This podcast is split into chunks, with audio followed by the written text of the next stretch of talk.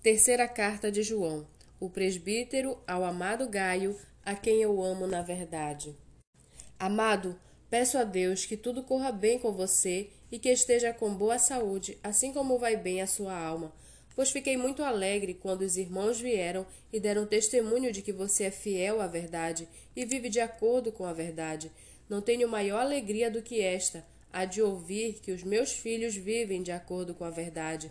Amado, você tem sido fiel no que faz pelos irmãos, mesmo quando são estrangeiros. Estes deram testemunho diante da igreja do amor que você tem.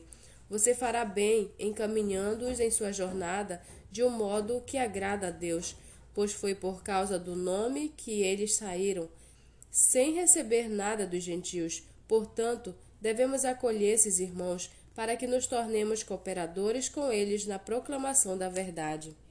Escrevi algumas palavras à igreja, mas Diótrefes, que gosta de exercer a primazia entre eles, não nos dá acolhida. Por isso, quando eu for aí, farei com que ele se lembre das obras que ele pratica, proferindo contra nós palavras caluniosas, e não satisfeito com isso, ele não recebe os irmãos, impede os que querem recebê-los e os expulsa da igreja. Amado, não imite o que é mal, e sim o que é bom quem pratica o bem procede de Deus, quem pratica o mal jamais viu a Deus.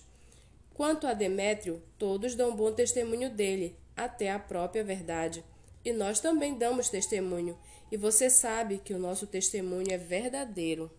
Muitas coisas tinha para lhes escrever, mas não quis fazê-lo com tinta e pena, pois espero vê-lo em breve. Então conversaremos pessoalmente. A paz esteja com você. Os amigos mandam saudações. Dê saudações aos amigos um por um.